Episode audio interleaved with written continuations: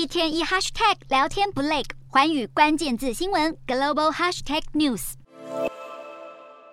北韩近十天内五度发射弹道飞弹，相当于每两天发射一次，向全世界大秀军事肌肉，强化自我信心之余。最重要的是收集相关数据，进而优化飞弹性能，才能突破南韩军方的拦截系统。北韩选择试射的时机点就在美国跟南韩举行联合军演。美国副总统贺锦丽访问首尔，前往南北韩非军事区前后，挑衅华府保护盟国安全的承诺。不过，让外界好奇的是，接连出招的北韩领导人金正恩逐渐走向狂人之路，图的到底是什么？美国著名记者伍德华在书中揭露。华府台面下其实有狙击金正恩的计划，为了保住性命，同时稳住金氏政权。金正恩最近宣布一项核子武器政策的新法律，要让北韩的核武政策不可逆转，而且发展速度之快，超乎外界想象。部分专家认为，这项立法反映金正恩担心南韩与美国可能对他发动斩首行动。一旦金正恩遇害，一名资深北韩官员将被指定授权发动核攻击。而这种机制早已存在于冷战时期的美国跟苏联，如今套用在北韩，要强化核威慑力道。南韩国家情报院透露，北韩丰溪里核试验场三号坑道已经完成修复，